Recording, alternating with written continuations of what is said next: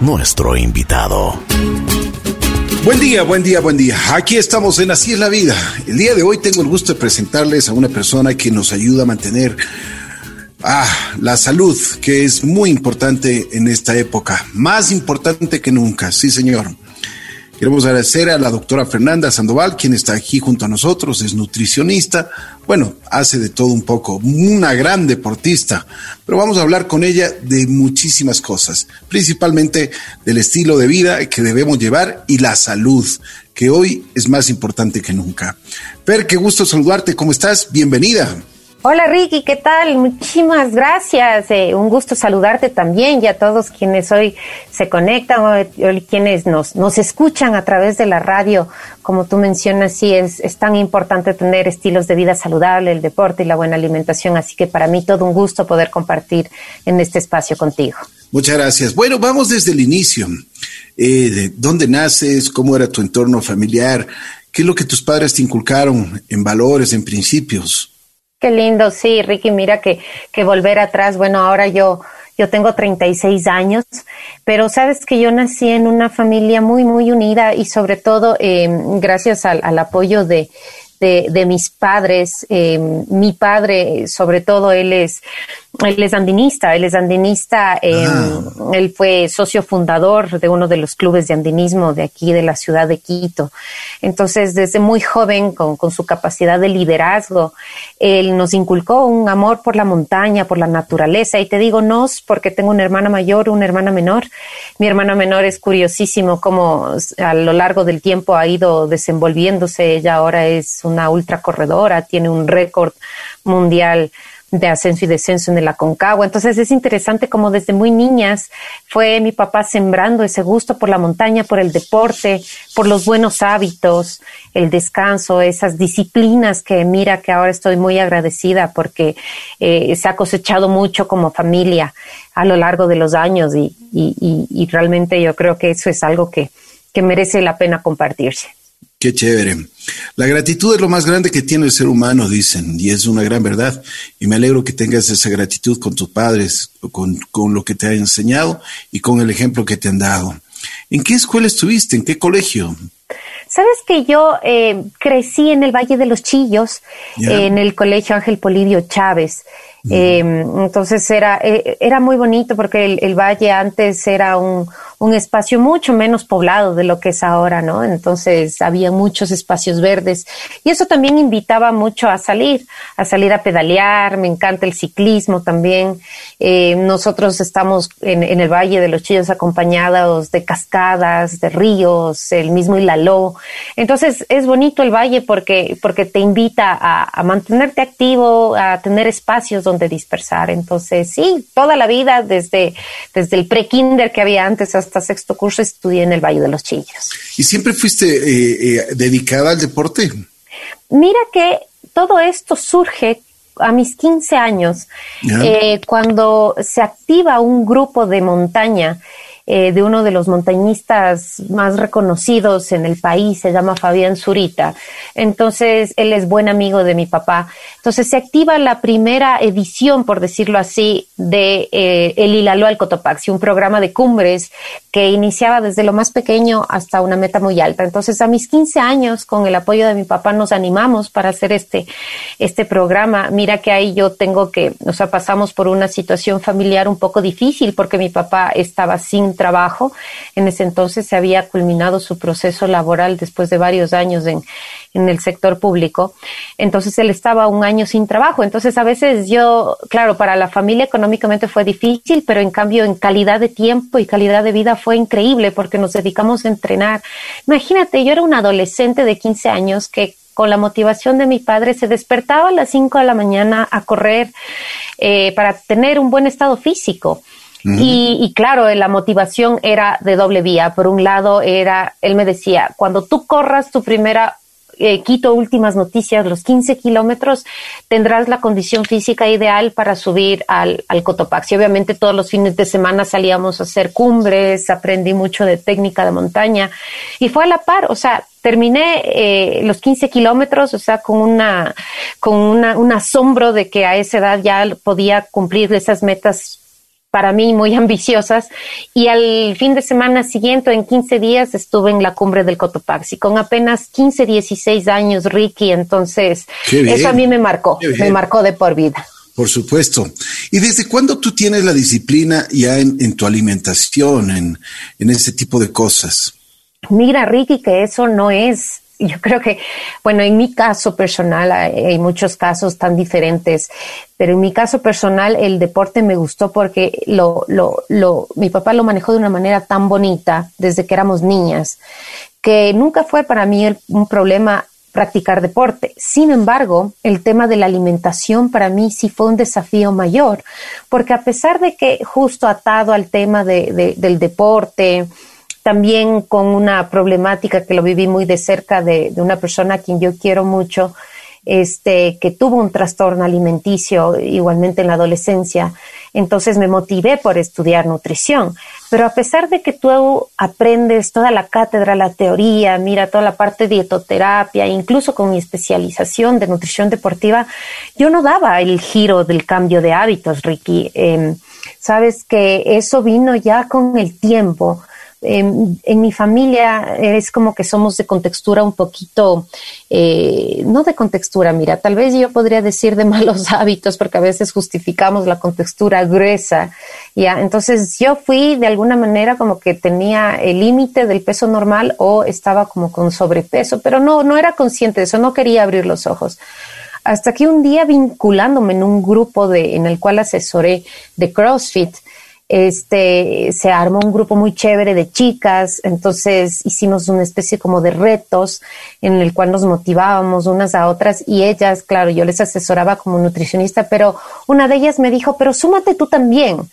Y yo dije, a ver, ¿qué me están queriendo decir? Y claro, ahí es cuando yo abrí los ojos y me di cuenta que, claro, o sea, primero que no estaba en mi peso normal y muy lejos de mi peso ideal. Y obviamente era porque no estaba eh, o me estaba haciendo la loca de los hábitos de alimentación saludable.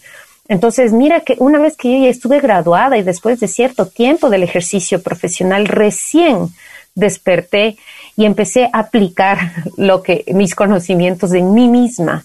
Y para mí esa experiencia realmente es lo que ahora a mí me da, digamos, como la facultad y la experiencia para yo poder este, realmente recomendar planes de alimentación y estilos de vida saludable integrales, Ricky. Porque mira, no porque tú eres nutricionista quiere decir que tú aplicas el 100% de lo que tú aprendiste o de tus conocimientos. Hay muchos desafíos en ese sentido y se ata la parte de las costumbres familiares, las costumbres alimenticias que te han inculcado por tantos años y que tal vez hasta que tú no eres consciente y abres los ojos de que de que eso no es correcto, eh, tú no generas un cambio. Entonces, la conciencia plena en este sentido es fundamental para generar un cambio de hábitos. Por supuesto, y es, y es así como, como las cosas se van dando en nuestra vida. Lo que tú dices es una gran verdad. Muchas veces no nos damos cuenta, pero, pero estamos fuera, fuera de forma en algunas cosas, no solo físicamente, pero el, asunto es enfrentar y tratar de, de, mejorar las cosas. Bueno, a ver, ¿cuándo te decidiste hacer eh, estudiar nutrición? Mira, sabía Ricky que eh, ya en el colegio mi inclinación era por las ciencias biológicas. Ah, me gustaba mucho la química, me gustaba mucho la anatomía, fisiología. Em, en ese entonces, a pesar de que no es tanto tiempo, pero las carreras tradicionales todavía estaban como muy arraigadas en el sistema educativo. Entonces, la tendencia un poquito era irme hacia estudiar medicina o incluso química. Estaba entre las dos carreras, pero me di el trabajo de explorar un poquito más allá. Eh, y claro, o sea, no, no, en, en, la época del colegio no había tanto acceso a información a través de redes ni del mismo Internet pero tomé las riendas de la nutrición. Eran pocas todavía las profesionales, digamos, ahora tú encuentras en redes sociales muchas nutricionistas, tienen sus páginas, comparten contenidos. En ese entonces nada, ni blog siquiera. Entonces, pero di el paso. Yo dije, eh, no quiero irme por la línea muy tradicional, quiero enfocarme en algo que tal vez viene a ser una una, sí una profesión de la salud, pero tal vez con una calidad o una característica de especialización más hacia el tema de la alimentación. Lo pensaba y lo asociaba más en función al inicio, Ricky, de los trastornos alimenticios, como te digo, por esta experiencia cercana que tuve este, de una persona. Y, y, te digo, ¿sabes por qué? Porque yo me di cuenta como de la, de la, de la demanda que existía de la nutrición y la poca oferta porque a esta persona que te comento fue todo un desafío de encontrar una profesional nutricionista que le asesore en su tema. Buscábamos en ese entonces la guía telefónica, eh, Ricky, y no, no habían muchas, muchas, muchas colegas registradas. Entonces ahí, eso me llamó la atención. Yo digo, qué importante que es esta profesión y qué poca, poca, poca oferta existe. Entonces fueron de las cosas que me empezaron a inclinar, pero más como también una afición hacia la parte de los trastornos alimenticios. Pero cuando fui estudiando la carrera, me di cuenta la cantidad de ramas que tiene, entonces se volvió ya un, tema fascinante, Ricky. O sea, pude ver que podía desarrollar la parte deportiva, la parte social, la gerencia. Este, mira que yo eh, a lo largo de mi experiencia profesional he podido trabajar en diferentes ámbitos de mi carrera, no solo en la parte de la consulta, a pesar de que en la facultad a ti te, inculcan más un conocimiento clínico, pero en realidad la nutrición se despliega en una serie de ramas que, que las puedes desarrollar y, y eso se la, la vuelve mucho más interesante la carrera. Por supuesto.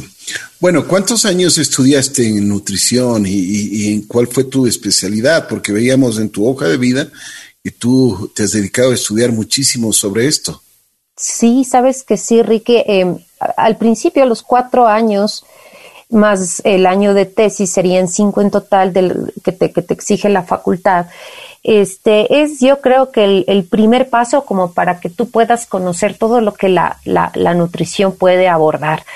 Eh, yo creo que en la mayoría de carreras de pregrado tú sales con elementos, pero sí necesitas reforzar mucho para ya el ejercicio profesional, para ganar experiencia.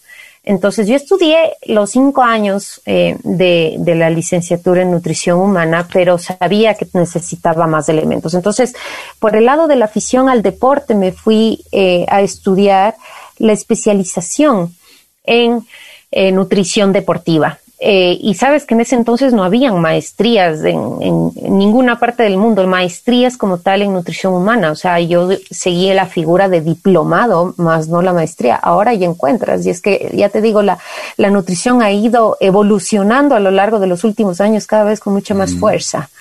Entonces, pero fue muy curioso, Ricky, porque claro, tú sales como una profesional junior entonces, a veces existe una, una correlación o tal vez una asociación este, de, de, de los pacientes, de los consultantes, eh, que te ven muy joven, ¿no? Entonces, como que pierden mucha confianza. Entonces, yo dije, era duro, es durísimo emprender como en consulta privada cuando tú apenas sales de tu especialización o de tu consulta.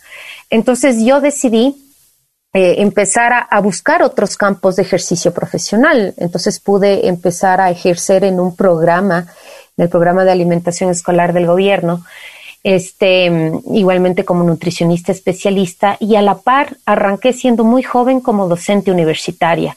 Entonces ahí se empezó a forjar mucho la parte de la experiencia y, y, en ese entonces la docencia universitaria no, no te demandaba tantos, tantos títulos como te demanda ahora. Entonces empezaron a ejercerse estas normas y, leyes sobre la educación superior y como yo, mira Ricky, me encanta enseñar, me encanta capacitar, eh, soy docente por vocación, me, considero así. Entonces decidí estudiar una maestría, una maestría en gerencia en salud para el desarrollo local, se llama esta maestría, ya que me permitía ejercer tanto, tanto en los programas sociales como eh, también en mi, en, mi, en mi vocación por docente. Entonces, se fue complementando y mira que cómo surgió la idea inicial de dedicarme tal vez a estar atrás de un consultorio que lo hago hasta ahora, sí, y atender pacientes, se fue complementando con el desarrollo de otros ámbitos que, que realmente a mí me han generado hasta ahora un panorama muy, muy amplio, muy global.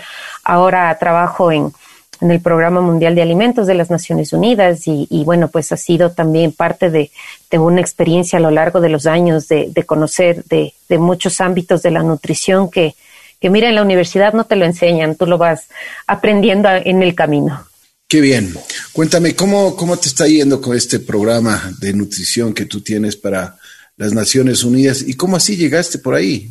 Sabes que Ricky fue interesante porque en el ejercicio ya de la profesión, en, el, en la parte eh, gubernamental, en programas de alimentación y nutrición, primero como te decía, en alimentación escolar, eh, vas entendiendo unos, unos, unos campos tan importantes que son justamente estos programas de protección social. Em, la importancia que tiene eh, el ejercicio de la nutrición para poder mitigar un problema muy grave que tiene nuestro país, que es la desnutrición. Fíjate, Ricky, que este, mm, eh, el 23% de niños y niñas en el Ecuador tiene desnutrición crónica y este, 6 de cada 10 adultos en el Ecuador tiene problemas de sobrepeso u obesidad. Entonces, em, la situación en el país es, es bien crítica en cuestiones de malnutrición, ¿no?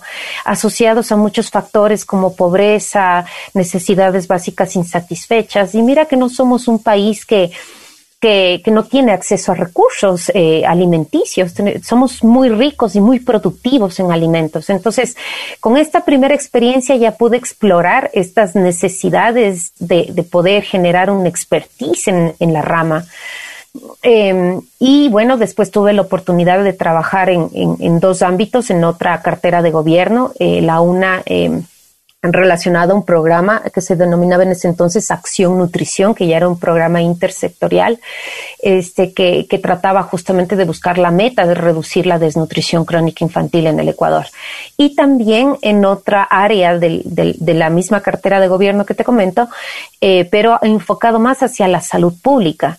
Entonces, mira, el descubrir eh, de ese aspecto fue realmente eh, una necesidad también de poder hacer conciencia del aporte como profesionales que debemos hacer hacia nuestra sociedad, hacia nuestra patria, de poder generar esa, esa expertise. Entonces, eh, como obviamente fui muy capacitada en esos temas de los programas sociales, de la alimentación para el desarrollo, la nutrición comunitaria y también con un enfoque de género, entonces con toda esa, esa, esa experiencia que gano, entonces aplico a esta agencia de Naciones Unidas y gano justamente el concurso porque ya tenía esta experiencia. Entonces a mí me queda mucho eh, como lección, digamos, eh, que, un profesional para poder eh, ganar espacio en, la, sociedad necesita ir estudiando e ir eh, trabajando.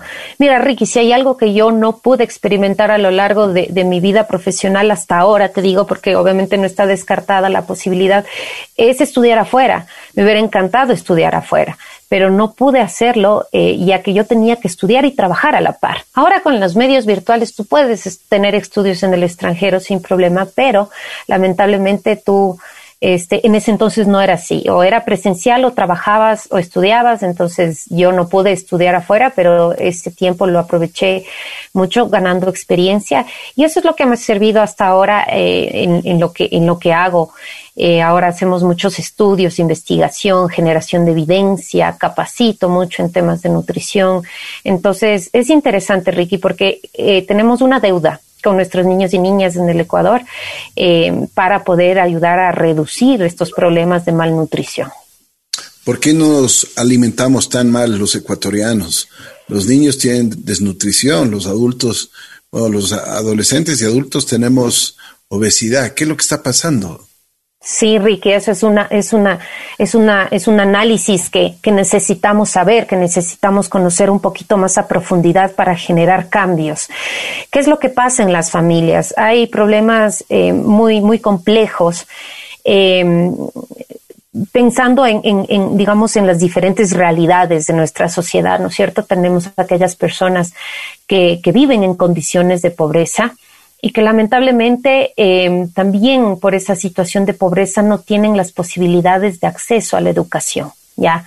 Entonces, hay una situación muy alarmante en nuestro país, que es la el alta tasa que existe de embarazo adolescente, Ricky.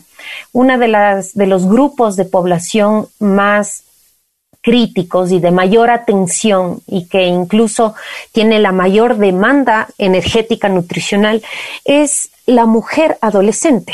Ya, esto según un estudio que se realizó justo en el Programa Mundial de Alimentos en el 2018 que hicimos aquí en el Ecuador. Entonces, ¿qué es lo que te dice este estudio? Te dice que una mujer adolescente este, tiene una gran demanda eh, energética de una dieta nutritiva. Y lo que ocurre es que en este caso eh, existe una alta tasa de embarazo adolescente. Entonces ahí empieza como el ciclo, digamos, de la, de la desnutrición, que también es el ciclo de la pobreza. Una mujer adolescente que quede embarazada, posiblemente esta mujer si vive en condiciones de pobreza no tenga la suficiente cantidad de nutrientes o tenga deficiencia de ciertos nutrientes, y tiene por ende a luz a un bebito o bebita que van a ser desnutridos, con la mayor probabilidad de nacer y crecer en situación de desnutrición, porque obviamente esa falta de recursos económicos no le permite acceder a una dieta nutritiva. Entonces, eso hablando ya de una, de una cuestión como más de estructura, de base, pero la falta de conocimiento también se asocia a los hábitos. Nosotros, lamentablemente, Ricky, la evidencia que te generan las encuestas del Instituto Nacional de Estadísticas y Censos te dice eh, que el Ecuador eh, se alimenta sobre todo de arroz, de papa, de pan, de verde, de alimentos altamente energéticos y que consumimos muy poco frutas, verduras o que no sabemos combinar los alimentos. Una combinación adecuada de cereales con leguminosas que eh, en, principio te, te ayuda a que tengas una excelente calidad de proteína vegetal eh, y no necesitas tal vez entrar en gastos eh, de consumo de carne y eso es ideal para justamente las familias, los hogares que no tienen acceso a recursos económicos o familias en las cuales el desempleo se empieza a notar con mayor intensidad. Entonces, lo que ocurre es que al no conocer estos principios nutricionales, al no conocer esta forma de combinar los alimentos, se sigue consumiendo estos alimentos altamente energéticos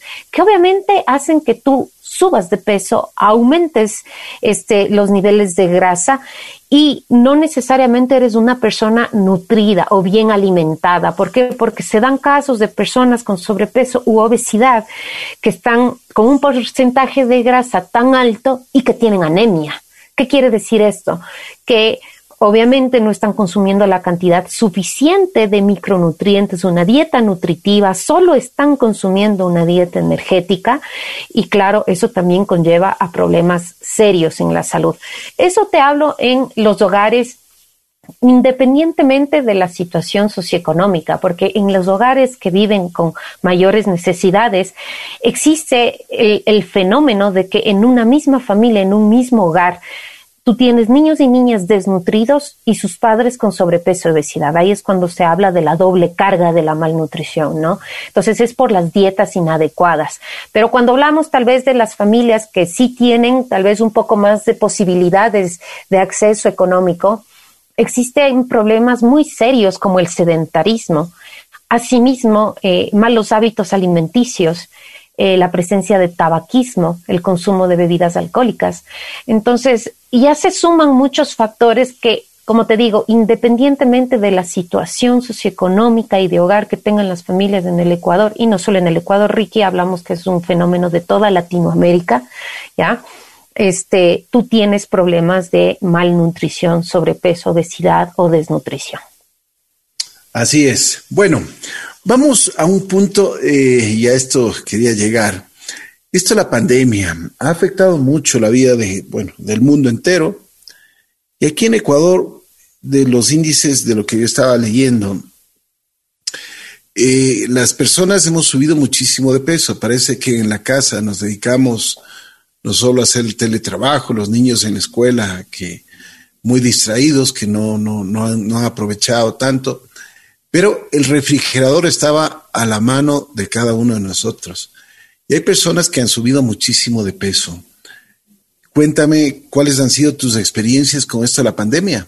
Claro que sí, Ricky. Mira que, que, qué pena. Justo estamos, estamos cumpliendo un, año de, de, que, de que se desató todo este problema de la pandemia, del confinamiento, de las normas que se impusieron. Eh, acuérdate tú al inicio de esta pandemia cómo existió esa ansiedad de las personas por, por, por comprar, por abastecerse de alimentos, eh, despensas totalmente eh, vacías yo te puedo decir, Ricky, yo también sufrí esa misma sensación. Fue muy curioso ver cómo esa ansiedad nos llevaba a no tener, si antes no existía conciencia, Ricky, ahora menos conciencia todavía en el tema alimenticio. Lo único que querías era abastecer de tu, tu hogar de comida para que no te vaya a faltar.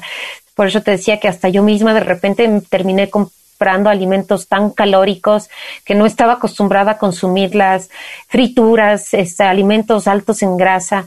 Entonces sí, eh, hubo un problema realmente que impactó muy asociado a la situación de la ansiedad que generó, a todo el problema emocional, al confinamiento, al cambio un poco de las dinámicas de trabajo y estudio. Ahora son horas de horas que eh, niños, niñas, adolescentes pasan frente al televisor eh, en lugar tal vez de compartir esos espacios en donde existía más movimiento, asimismo el teletrabajo que te obliga a, quedarte en casa. Eh, entonces sí, eh, fue algo que nos impactó a todos y en efecto, si bien es cierto, muchas personas se dedicaron a hacer actividad física y deporte en sus casas, eh, muchas personas que incluso no lo practicaban antes, pero todo este desorden alimenticio eh, asociado a la situación de ansiedad, muchas personas por compartir en familia preparaban postres, dulces, pasteles, bueno, una serie de recetas que finalmente eran actividades como para desfogar, para distraerse, que, que no está mal, pero repercutió, repercutió en el peso. Entonces, esta, esta situación de pandemia ahora te, te, te ahora ha pasado factura a la gente porque eh, han subido mucho de peso. Eh, están, están sus hábitos muy cambiados. Eh, todavía hay gente que no se logra adaptar bien a esta situación y también con la zozobra que genera el que ya pueda, podamos superar, ¿no? Eh, toda esta, esta situación que, que, nos afecta. Nos pone, fíjate que esta es un, una, una, cuestión muy, muy interesante que se aborda también desde el, el impacto que genera la nutrición frente a las emergencias, porque en este caso este tipo de emergencia ha sido una pandemia, pero este tipo, pero otras emergencias también son a las que se enfrenta nuestro país, terremotos, erupciones volcánicas, diferente tipo de situaciones en donde cuando tú haces un análisis del impacto que genera esto en tu alimentación, te das cuenta de lo valioso que es la alimentación, que debe ser la prioridad de todas las familias ecuatorianas. De acuerdo. Ok, sabemos cuál es el problema, qué es lo que tenemos que hacer. Ahora, ¿qué tenemos que hacer? Perdón, Ricky, te entendí. Esa es la pregunta. ¿Qué es lo que tenemos eso que es, hacer? Eso es lo que, ¿Qué es lo que tenemos que hacer? Porque lógicamente hemos subido mucho de peso, eh, hemos combinado, como tú dices, eh, eh, muchas veces, y eso conversábamos hace unos días atrás con algunas personas, decíamos, lo deberíamos comer, no, o sea, un carbohidrato y no dos, por ejemplo, a veces lo comemos arroz, papas, e incluso eh, en, en, en, broma, y se decía que aquí nació el chaufarín, que es el, el eh, imagínate, es, es, una bomba, ¿no? Tener eh, arroz con, uh, con tallarín, que eso a la larga te, te, pasa la factura. Correcto, Ricky. Sí, sabes que ahí están, eh, como tú mismo mencionas, los problemas, problemas que que vienen tal vez como eh, respuesta a una emergencia o como eh, efecto producto de una emergencia como fue esta pandemia, pero también es el acumular estas tradiciones o estas costumbres a lo largo de los años.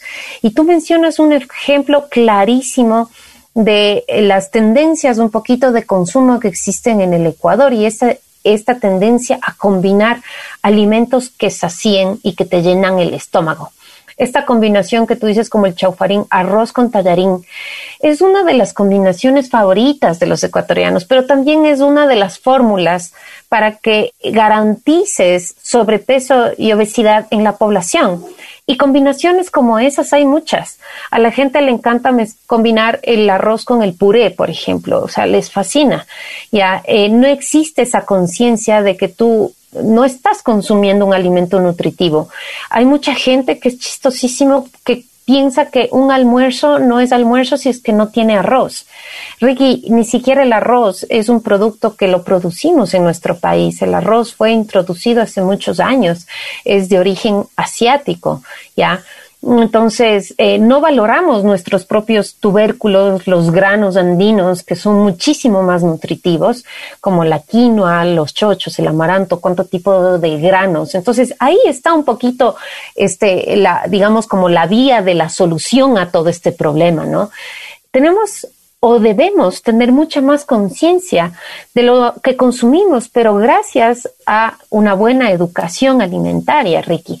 ¿Por qué? Porque debemos ser un poquito más curiosos de poder explorar este, cuáles son las combinaciones de alimentos ideales, qué alimentos me generan más o menos beneficios, en qué estoy invirtiendo mi dinero el momento en que voy eh, de compras en dónde realizo mis compras. Voy tal vez a un supermercado o voy tal vez a una feria local, porque mira que la conciencia alimenticia llega desde cuando tú analizas de dónde vienen tus alimentos, de dónde, de dónde, en dónde se producen, son alimentos locales, son alimentos importados.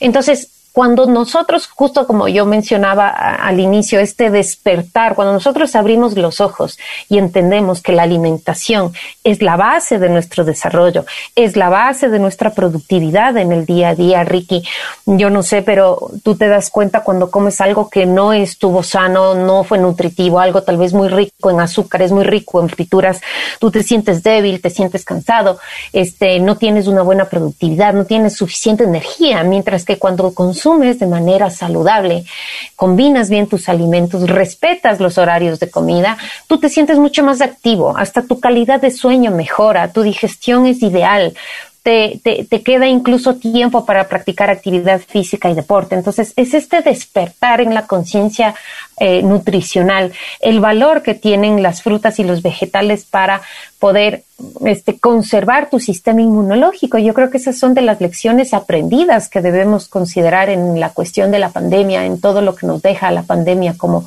aprendizaje, que la salud es lo más importante, es nuestro tesoro, que nuestro sistema inmunológico nosotros lo podemos reforzar con una buena alimentación, una combinación adecuada de alimentos, con un estilo de vida saludable a partir de la práctica de actividad física diaria, el descanso pleno, sí, incluso también con ese, con esa, ese equilibrio emocional que debemos tener en la parte también de la necesidad de, meditar, de respirar, de poder eh, mantener en equilibrio nuestras emociones.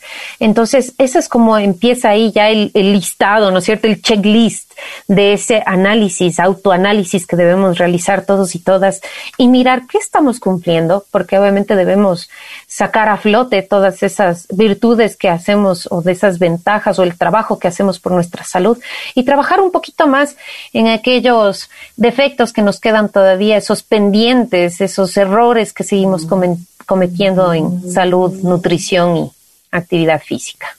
Una cosa que es importante, dieta o cambio de vida, cambio de estilo de vida, así sería. Exactamente, Ricky. Mira que cuando hay personas que ya le tienen hasta fobia a la palabra dieta porque han hecho tantas dietas, dietas extremas, dietas que suprimes todos los carbohidratos, dietas que te someten eh, a, un, a un régimen tan estricto, dietas que, que, que realmente se convierten en tortura. Entonces, si la alimentación es de las, es la base, Ricky, de, nuestras necesidades como seres humanos. No podemos permitir que esto se convierta en una tortura, no podemos permitir que esto sea un, una lucha diaria, sino todo lo contrario a través de, la, de, los, de los nutrientes, de los alimentos, nosotros tenemos que verlo como nuestra salida, como nuestra medicina, como nuestra terapia a todas las, las dificultades que tenemos físicas en el día a día. Hay muchas personas que tienen problemas digestivos. La solución está en la buena alimentación. Personas que tienen problemas respiratorios, problemas de alergias, intolerancias. La solución está en consumir alimentos sanos y adecuados para cada persona. Personas que viven con problemas crónicos, eh, colesterol, triglicéridos elevados, incluso varios tipos de cáncer. Una buena alimentación te da esa solución. Entonces, no es hablar de dietas, es hablar de un estilo de vida sano, es tenerles a los alimentos como tus aliados de la buena salud y e ir un poquito más allá, ¿no? Hay personas que tienen incluso huertos, huertos incluso en espacios urbanos, en departamentos o huertos en sus, en sus terrenos. Y a mí me encanta porque eh, ahí incluso tú tienes tu despensa y tu farmacia. Tú no necesitas, incluso cuando tienes una buena alimentación, no necesitas de medicamentos, no necesitas de fármacos, porque ahí tienes realmente la medicina, tienes la solución, tienes la terapia para tu día a día. Entonces, hablar de dietas es a veces un poquito drástico, ¿no? Lo ideal es hablar de alimentación sana, alimentación buena, alimentos saludables para tu día a día. Sin duda alguna, yo creo que el estilo de vida que uno tiene que mantener y combinado con el ejercicio también, porque es importante la actividad física, ¿no? Claro que sí, Ricky. Mira que la actividad física es un complemento, pero a veces existe la creencia de que, ok, hago actividad física y compenso porque ya comí una hamburguesa o porque me voy a comer una hamburguesa. Hay que tener súper claro, ya que si bien es cierto la actividad física es muy necesaria, esta representa el 20% del éxito en un programa de estilo de vida saludable el 70% lo ocupa la alimentación y el 10% restante, para completar el 100% del éxito, está en el descanso y en la buena calidad del sueño. Entonces, cuando nosotros hacemos este autoanálisis que te digo, Ricky, independientemente de la situación, porque a veces ponemos miles de pretextos, ya, que no tengo plata para el gimnasio o que no tengo tiempo para el gimnasio. Mira, para todo tiene solución. En ningún caso existen pretextos ¿sí? Tú puedes este, tener tal vez la situación económica que te permita asistir a un gimnasio y si no es así, ya porque ahora la situación económica realmente ha limitado a muchas personas, eso ya se empieza a convertir en un lujo el asistir a los gimnasios. Tú puedes hacer ejercicios en casa sin ningún problema. Obviamente tienes que asesorarte en cómo realizar bien los ejercicios, pero puedes hacerlo en casa. Hay gente que tiene eh, espacios de terrenos amplios y más aún en las zonas rurales en donde tú tienes espacios para salir, pedalear, entonces, eh, o caminar simplemente. Entonces, la idea es que tú puedas reservar ese espacio para ti. No es que yo hago actividad física porque el doctor me dijo que lo haga. Yo hago actividad física porque a mí me gusta, porque yo lo disfruto, porque mi cuerpo se siente sano, porque me ayuda a reducir ansiedad, problemas emocionales, preocupaciones que se puedan tener. Entonces, hay que cambiar un poquito esa manera de pensar. ¿Por qué yo dejo de comer azúcares, frituras que me encantan? Hay gente que le encantan los snacks, las frituras, los alimentos procesados, los postres ¿Por qué yo dejo de comer eso? ¿Por qué decido ya no consumirlo en el día a día o al menos con tanta frecuencia? Es porque mi cuerpo no lo necesita y porque eso es nocivo para mi cuerpo. Entonces, obviamente esta es una decisión que viene de uno mismo, Ricky. O sea, a veces nos hacemos los locos, como yo te digo por experiencia propia, cuando estudiaba nutrición todavía no interiorizaba el, la importancia de generar el cambio y te haces, te haces de loco, ¿no? Como que evades un poquito el, el asumirlo hasta que te decides y dices, no, esto no puede seguir así, yo tengo que cultivar mi salud, yo tengo que cultivar mi cuerpo, tengo que cultivar mis emociones mi salud mental, todo está asociado, mis huesos, mis articulaciones. La actividad física te permite inyectar calcio a los huesos, te permite desarrollar músculos sanos que se mantengan activos por mucho tiempo. Entonces, el poder decidir, tomar la decisión y decir, ok, hasta aquí llegó ahora mis malos hábitos, voy a dar un salto y me voy a cuidar yo porque mi salud es lo más importante. Yo creo que, como te digo, esa es una de las lecciones que nos deja esta pandemia, una de las reflexiones importantes que nos deja esta pandemia y no hay más tiempo que esperar. O sea, la decisión se la toma hoy, en este instante, en este minuto. Vamos a cambiar. Entonces, eso, eso tiene que ser un principio. Yo creo que ahí está la clave y pretextos no los hay. Ricky. nuestros alimentos son de fácil acceso, son económicos y espacios para practicar actividad física los tenemos todos. Pero, ¿qué opinión te merece, por ejemplo, en nuestra nutrición esto de las comidas eh, chatarras? ¿Qué, ¿Qué es lo que tú podrías decirnos y qué es lo que podrías aconsejarnos sobre este asunto? Claro que sí, Ricky. Mira que la comida chatarra, este, obviamente es una oportunidad, ¿no es cierto?, de, de, de, negocio para muchas personas. Y, existen eh, muchos, muchas preparaciones, obviamente por su cantidad de azúcar, su cantidad de grasa y su cantidad de sal, que son los tres nutrientes críticos tan altos, generan ese placer el momento de consumirlo. Entonces, eh, muchos de nosotros tenemos nuestra comida chatarra favorita. Unos dirán son las papas fritas, otros las hamburguesas, los hot dogs, ¿no es cierto? Tenemos como hay un listado de, de, comida chatarra y yo, o sea, no podemos, no podemos no ser honestos con nosotros mismos y decir, no hay algo que a mí me guste mucho. A mí, por ejemplo, me gustan mucho las papitas fritas, ¿no? Este, y consumirlos de manera ocasional no está mal, Ricky. Ya, el problema realmente ocurre cuando tú los consumes a diario, cuando tú los consumes con frecuencia, más de dos veces a la semana. Ese es un problema, ¿sí? Mientras tanto, por algo, obviamente, si fueran tan malas las comidas, la comida chatarra estarían prohibidas, serían prohibidos su, su, su, comercialización y no es así. Están disponibles en las perchas de los supermercados, en los puestos de comida ambulante, representan una forma de ingreso y de trabajo para muchas personas. Pero lo importante está en la decisión de cada uno de nosotros de no consumirlo con frecuencia, ¿ya? ¿Quién no va a disfrutar de un postre, de un postre muy bien hecho? No sé, se me ocurre un tiramisú, un cheesecake, claro, elevadísimo de azúcar. Obviamente lo disfrutamos, ¿sí? Pero si lo hacemos con mucha frecuencia o como de una manera desmedida, es cuando viene el riesgo. Y lamentablemente sí nos exponemos a este riesgo porque el azúcar es uno de los elementos que más adicción genera el momento de consumirla.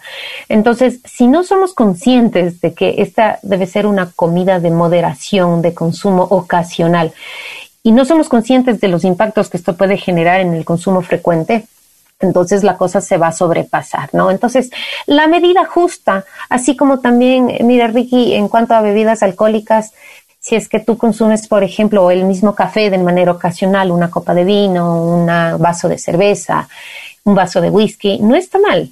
Pero si tú lo haces con mucha frecuencia y siendo conscientes de la adicción que genera el alcohol, entonces pueden haber problemas. O sea, hago la misma relación porque el azúcar ya está catalogada como una de las drogas más peligrosas.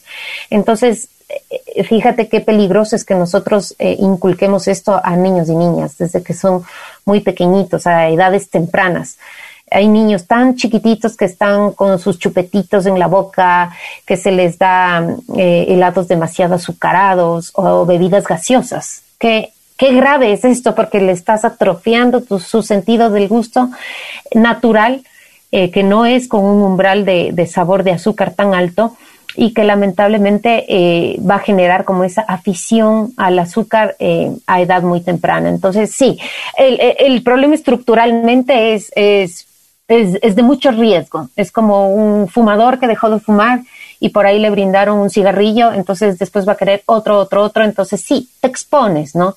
Pero tampoco consumirlo de manera ocasional va a ser un, problema per se. Ahí es cuando se llama un poco a la conciencia de la, de, la, de la alimentación. Perfecto, Fer, te agradezco mucho tus conceptos. Si deseas acotar algo más, sería importante. Claro que sí, Ricky. Yo realmente quiero eh, hacer un llamado a la gente para que se sume a este, a este, este, a este estilo de vida saludable, porque las, los resultados son magníficos. A veces nosotros nos preocupamos o estamos muy pendientes del peso o de la estética, ¿no es cierto? De tener curvas, de ganar masa muscular, este, de tener una cintura delgada, que son solo estereotipos. No tiene que ser esa la fuente de inspiración para tener un estilo de vida saludable. Esto implica mucho más allá. Esto es una cuestión de salud, de tener tus, todos tus sistemas y órganos de tu cuerpo en perfectas condiciones, muy bien mantenidos, suficiente hidratación, una muy buena calidad de sueño, un excelente acondicionamiento físico a través de la actividad física y deporte. Entonces yo quiero sumar, invitar a que la gente se sume a este estilo de vida saludable que por ende te va a volver totalmente inmune a muchísimas enfermedades y que tu entorno sea un entorno inspirador. Ricky, mira, yo te hablaba de mi hermana menor que ella es ultramaratonista, tiene su, su eh, tiene un récord de ascenso y descenso en el Aconcagua, es increíble lo que ella hace y también es increíble como ella inspira a un montón de gente y, y tiene tantos seguidores que, que, piensan que sí, que todo lo que nosotros podemos hacer, eh, soñar, se lo puede conseguir, que no hay límites, no hay barreras. Entonces es interesante cómo este mundo te, te lleva a descubrir espacios eh, tan bonitos y, y, y, también a desafiar todas tus capacidades, incluso hasta mentales, incluso incluso intelectuales, o sea, te das cuenta que lo único que te trae el cambiar esos malos hábitos son cosas buenas, son cosas positivas. Entonces yo sí quiero hacer un énfasis en que la gente se sume a este estilo de vida saludable y buenos hábitos para que todo su entorno sea mucho mejor, Ricky. Qué bueno. Fer, ten la bondad si es que nos das tus redes sociales y dónde te pueden encontrar, porque la, el público necesita hacerte ya preguntas un poco personales. Claro que sí, Ricky, yo con mucho gusto estoy disponible en mi número de celular. Mi número de celular es el 098-4655-121. Me pueden escribir, sobre todo a veces me ocupo bastante, entonces ya no, no paso por alto ningún WhatsApp. Este, pero también me pueden encontrar en, en, en Instagram como fer-sandoval-85 o como Fernanda Sandoval también en Facebook, totalmente disponible siempre para poder solventar sus dudas, inquietudes. Hay tanto en temas de nutrición por hablar, tanto que abordar, Ricky, así que yo encantado de la vida de poder compartir mi conocimiento, mis experiencias y como siempre aprender también de la gente, Ricky, porque para todo el aprendizaje es de doble vía. Ganamos mutuamente en, en, en este sentido y, y yo muy agradecida también contigo, Ricky, por generar este espacio que me ha inspirado tanto en compartir estos conocimientos que nos quedan cortos frente a todo lo que podemos hablar. La doctora Fernanda Sandoval estuvo junto a nosotros. Fer, te queremos comprometer para que próximamente estemos, por supuesto, conversando de unos temas muy, pero muy interesantes sobre nutrición. Muchísimas gracias.